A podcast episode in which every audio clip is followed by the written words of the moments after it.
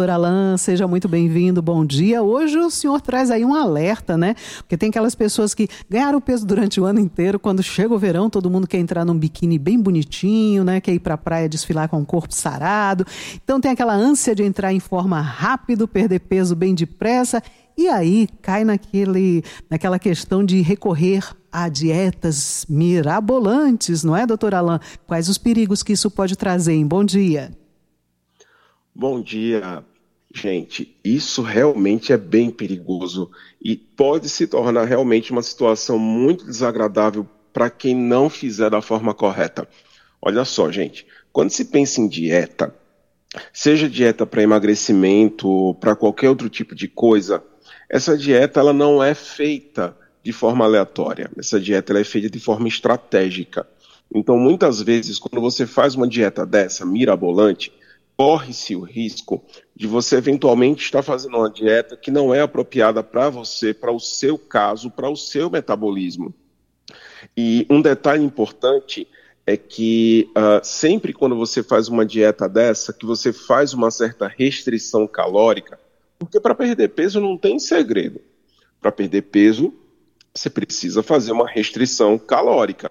Você precisa comer menos calorias do que você vinha comendo. Tá? Então, a partir do momento que você faz uma restrição calórica, muita gente confunde restrição calórica com restrição de quantidade de comida, que não necessariamente é a mesma coisa. Na verdade, a principal ideia da restrição calórica é você ajustar o tipo de comida que você está comendo.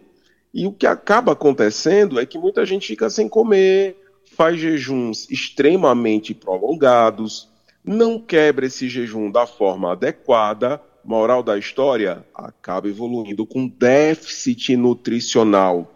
Você deixa de ingerir calorias, mas também deixa de ingerir vitaminas, deixa de ingerir sais minerais, deixa de ingerir proteínas, e essa não ingestão pode comprometer o seu organismo.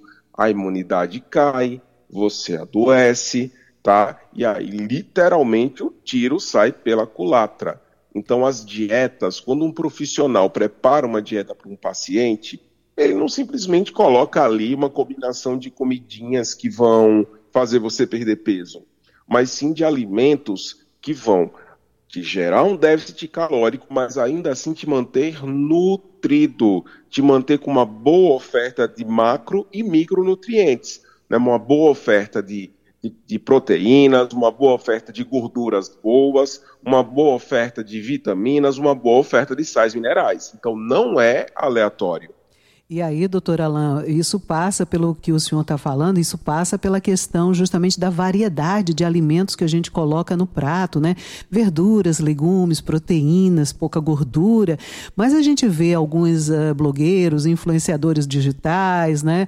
É, ali indicando e referendando dietas da moda e dietas assim bem, bem uh, estranhas, né? A gente pode dizer assim, porque só coma carne, só coma macarrão, não coma mais nada além disso. Quer dizer, é um desequilíbrio total, não é?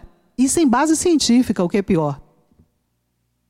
Sim, sim, exatamente. É um desequilíbrio total. Até porque quando você faz é, uma dieta é, normalmente feita de um tipo só de alimento, isso certamente vai acabar gerando um desequilíbrio nutricional. O nosso corpo ele precisa da variedade de, de, de alimentos como eu disse, de macro e de micronutrientes. Então, a partir do momento, por exemplo, que você só come carne, essa carne ela não vai te oferecer, por exemplo, vitamina C. Essa carne não vai te oferecer quantidades satisfatórias, por exemplo, de vitamina B9, tá? E o que vai acabar acontecendo é que esse déficit de vitaminas vai fazer com que o seu metabolismo caia que não é nada interessante para quem está querendo perder peso. Se você está querendo perder peso, de nada adianta o déficit calórico se o seu metabolismo estiver ruim. Tá? Então, a falta dessas vitaminas vai fazer uma queda metabólica e automaticamente dificultar o processo de perda de peso. Então, talvez o déficit calórico nem consiga te gerar rendimentos de, de, de, de emagrecimento. E corre o risco também da pessoa desenvolver algum outro distúrbio alimentar, uma obsessão corporal, por exemplo, com a magreza, não é, doutor Alain? Sim, sim. Não só pelo estímulo psicológico, como também pelo déficit de vitaminas. A gente sabe que muitas doenças mentais, principalmente para aquelas pessoas que não têm uma predisposição genética para isso, mas algumas dessas doenças mentais, elas podem ser causadas sim pelo déficit de vitaminas, pelo déficit de minerais.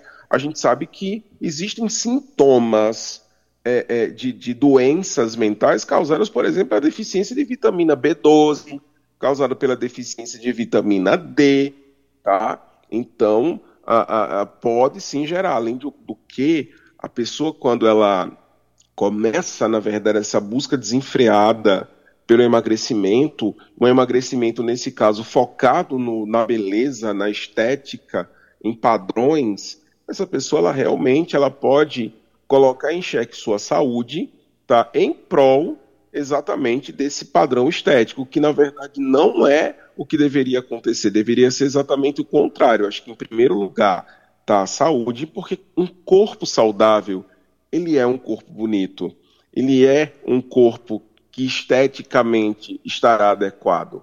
A saúde tem que ser sempre em primeiro lugar. E assim como o senhor dizia, né, a dieta é sempre uma privação, é uma mudança de comportamento, é uma mudança pontual. Muitas vezes as pessoas começam uma dieta, não conseguem, né, só com a dieta, levar a dieta muito é, além, né, e em pouco tempo recupera tudo aquilo que talvez até tenha perdido. Exato. E, e tem um detalhe, Beth. Dieta não é igual a passar fome. Se você está fazendo uma dieta e está sentindo fome, tem algo de errado. Tem algum macronutriente que provavelmente não está na quantidade ideal para você. A dieta, ela é déficit calórico, mas ela não é passar fome.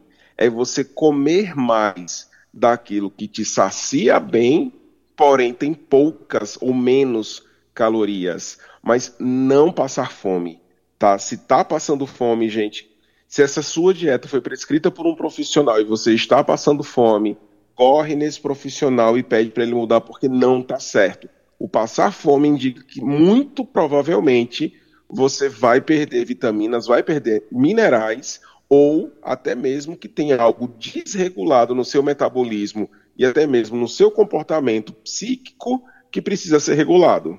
E olha, para a gente concluir, viu, doutor Alain, como cada caso é um caso, como o senhor disse, nada do que melhor do que procurar um, um, profissional especializado para aquele planejamento nutricional adequado para a pessoa, não é? E inclusive aliando a ele com a dieta também a prática de exercício físico, porque o profissional pode indicar isso de, e vai ser uma forma assim mais saudável, mais demorada, mas vai ser muito melhor para o bem-estar daquela pessoa conseguir aí uma reeducação alimentar, que é o ideal, né, doutor Alain? Exato. E o que a gente mais vê por aí, Beth, são pessoas que fazem esses protocolos drásticos, até perdem um peso substancial, mas o que, que acontece depois? Ganham tudo de novo. E essa não é a ideia, gente. A ideia é a perda sustentada de peso. É você perder peso e manter o peso perdido. Isso é que é o ideal, essa é que é a ideia, tá? E sempre, gente, sempre vai ter, vão ter profissionais aí para ajudar você nesse processo, tá? Então, cuidado, cuidado com, essas, com esses modismos, que eles podem realmente trazer mais doença do que saúde. É isso. E quem desejar tirar dúvidas, sugerir temas, pode entrar em contato com o Dr. Alan Lúcio pelo Instagram, o arroba Dr. Alan Lúcio. Alan Lúcio, o senhor volta com mais uma coluna Vida Saudável na próxima quinta-feira. Um abraço para o senhor. Muito obrigada. Obrigado, gente. Até quinta. Tchau, tchau. E logo mais a coluna Vida Saudável também vai estar disponível no podcast aqui da Rádio Tabajara. Lá você acessa essa e outras colunas aqui do Jornal Estadual em todas as nossas plataformas digitais. Seis horas